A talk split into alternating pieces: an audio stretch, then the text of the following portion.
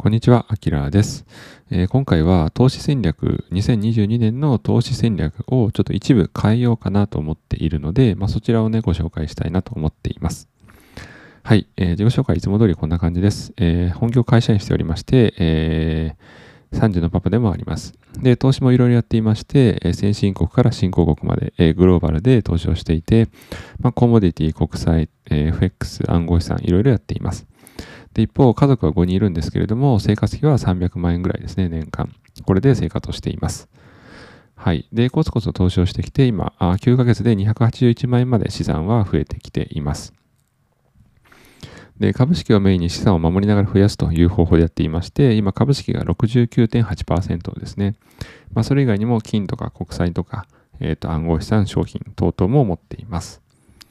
で、えー、株のね、中心は米国になっていますが、もちろん世界に分散もしています。まあ、こんな感じです。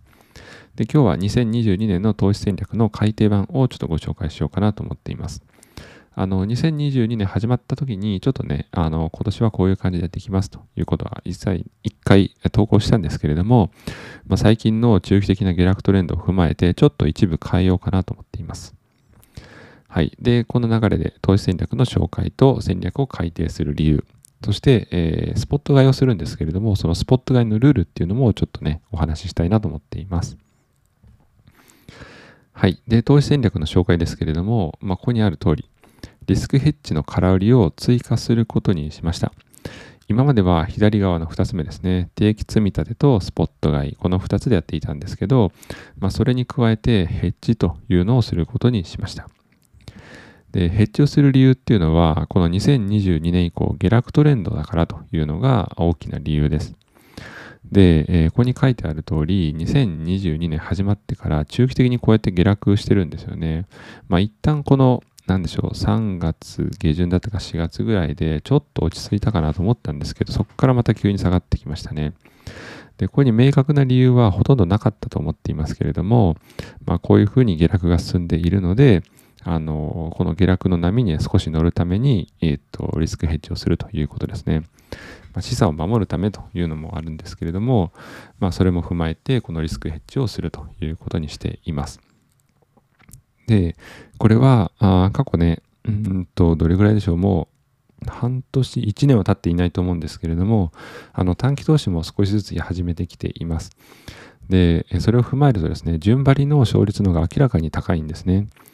で、この下落トレンドがこれからも続くんであれば、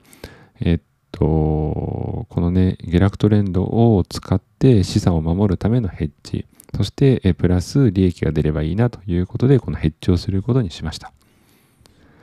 で、またもう一個あって、理由がですね、このヘッジをする理由。あの、テクニカル分析が役に立たなくなってきてるんですね。これは、えっと、例えばスポット買いをする人、そして短期投資をする人ならわかると思うんですけれども、あのテクニカル分析って言って、このチャートをね、読み解いて、えー、売買をしているんですね。ただ、ここ最近、あの役に立たなくなってきています。例えば、この左側に書いているんですけれども、このまず、ご存じない方に簡単にお伝えすると、この MacD というのがあるんですけど、これはトレンドを示しています。青いラインが赤を上に突き抜けたら上昇トレンドになります。なので、この時にちょっとね、上昇トレンド、あ上昇があって、MacD がクロスしました。で、その、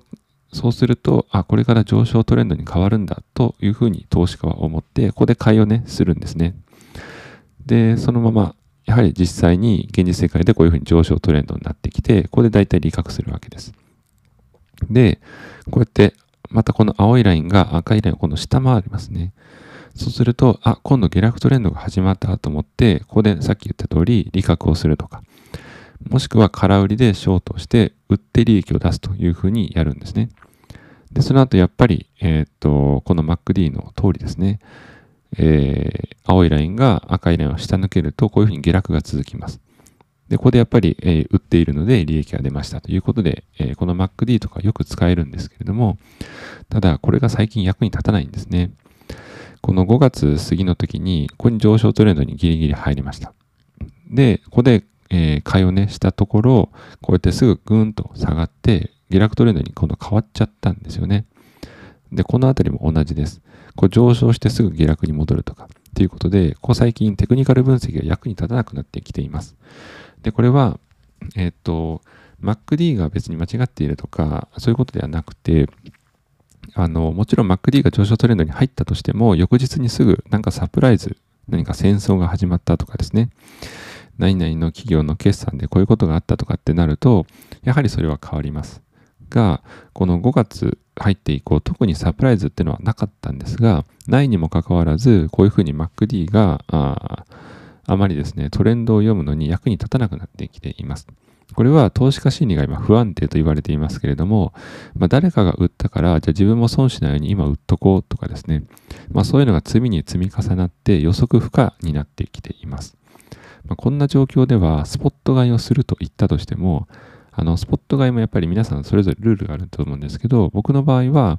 まあ下落が底をついて、ちょっとね、えー、1週間程度落ち着いて、で、上昇トレンドに変わるとか、まあそういう時にスポット買いをするというふうにしていたんですけど、まあこれではもう役に立たないので、テクニカル分析が。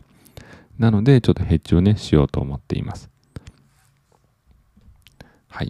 で、じゃあヘッジ、えー、したことない人もいらっしゃると思うので、簡単にね、この空売りの方法をお伝えしようと思うんですけれども、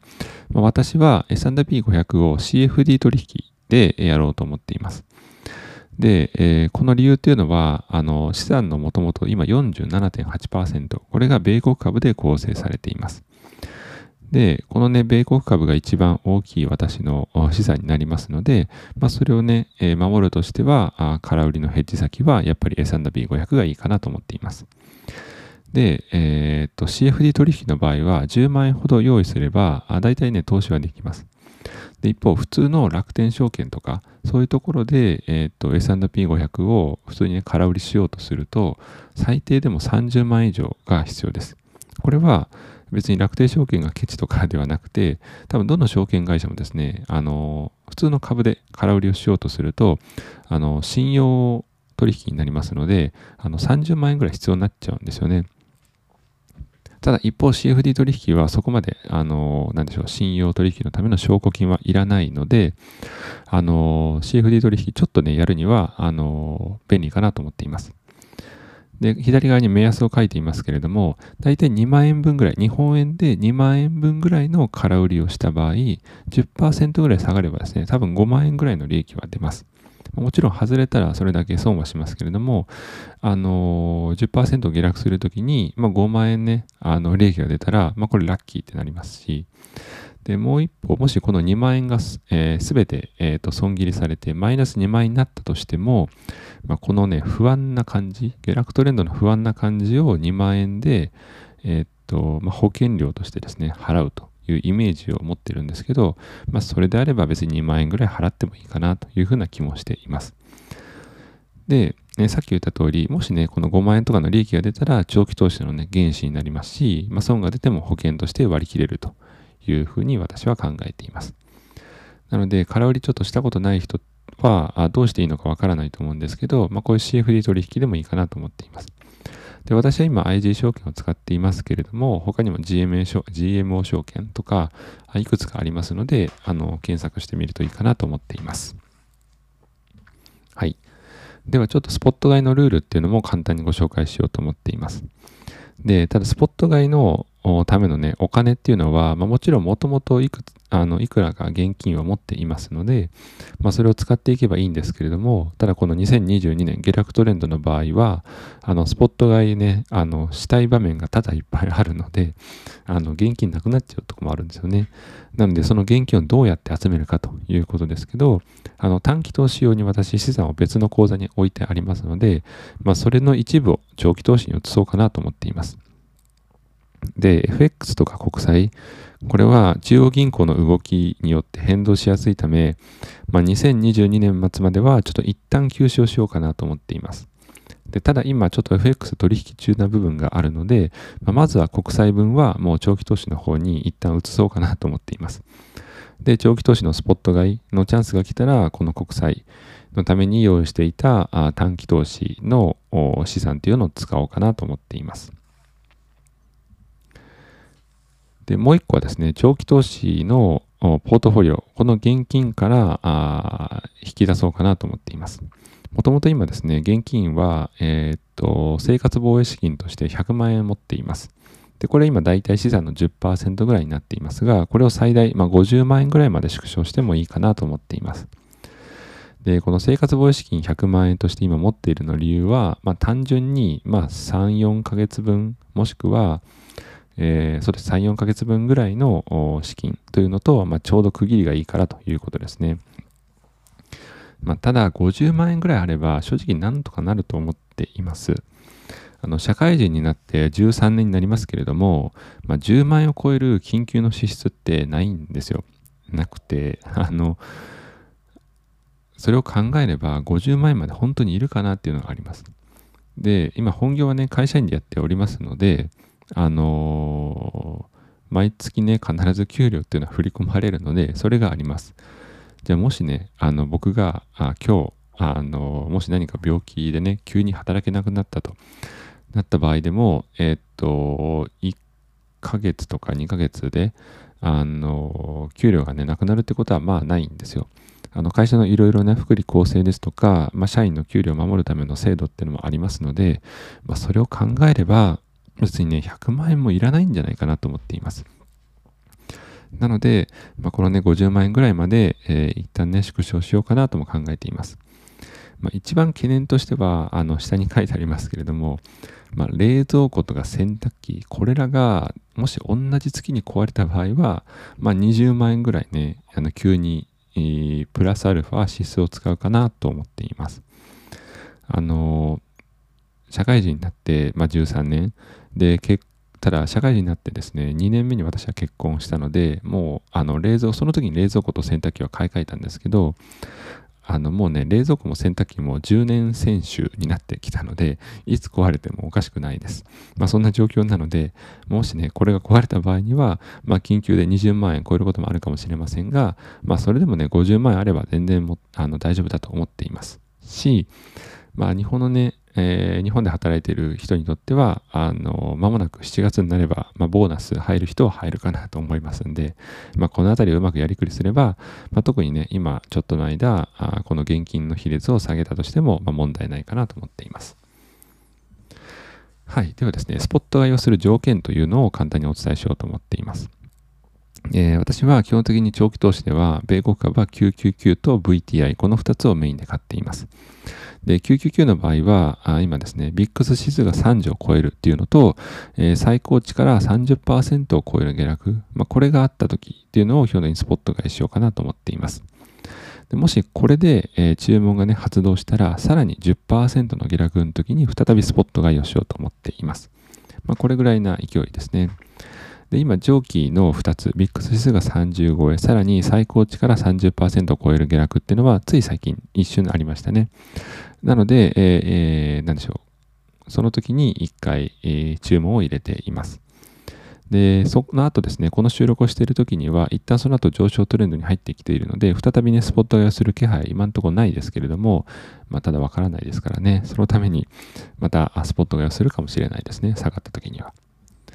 で、VTI はほぼほぼ同じですね。あの、VIX 指数が30を超えるときと最高値から、この場合は25、VTI は25%としています。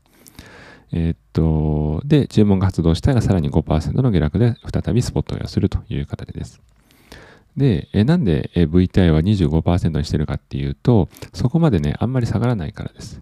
えこの2022年の下落っていうのは、主に、え成長株、グロース株と言われるもの、その中でも特にテック系の、え999が下がっています。で、これは、えっ、ー、と、利上げに伴って、えっ、ー、と、将来ね、返済する借金が増えるからと言われています。まあ、グロース株はよりお金をね、えー、使って、銀行から借りて、将来の投資のためにガンガン使っているので、まあ、国のね、利上げというのは、将来ね、返済する借金の金額が上がるということをイメージしています、あということを示唆していますので、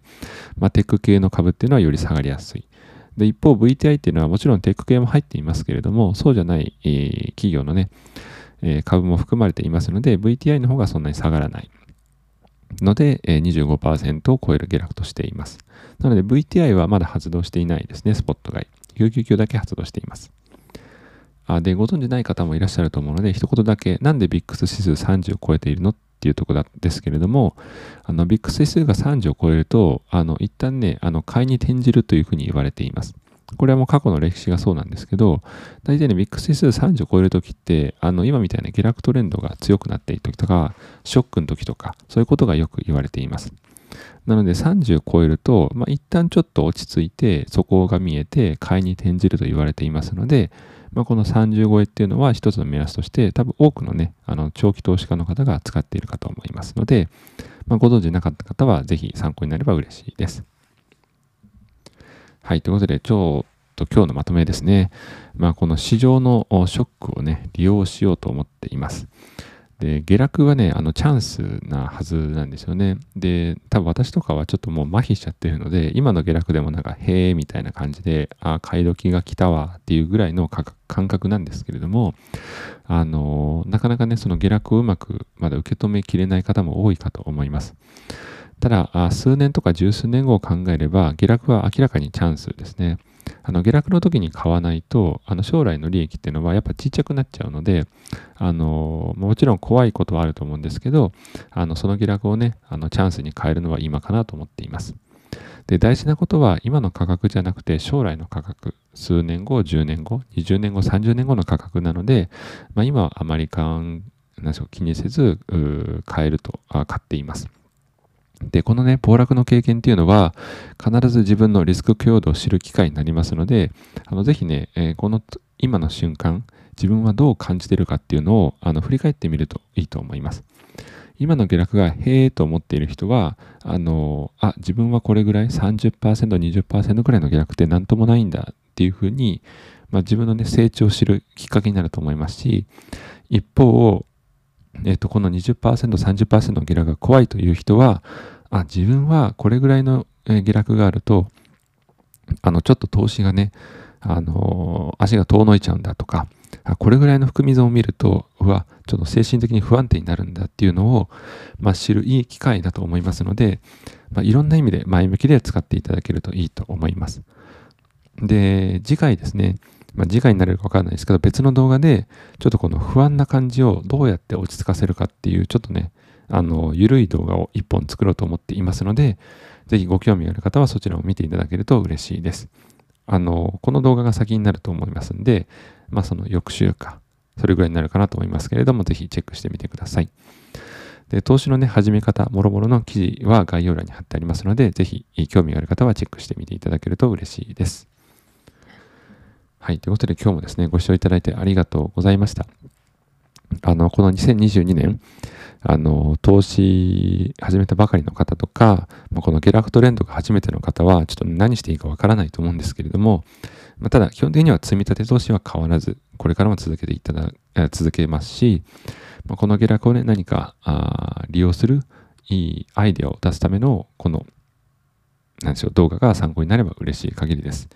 ということで、今日もですね、ご視聴いただいてありがとうございました。えー、今日も良い一日を。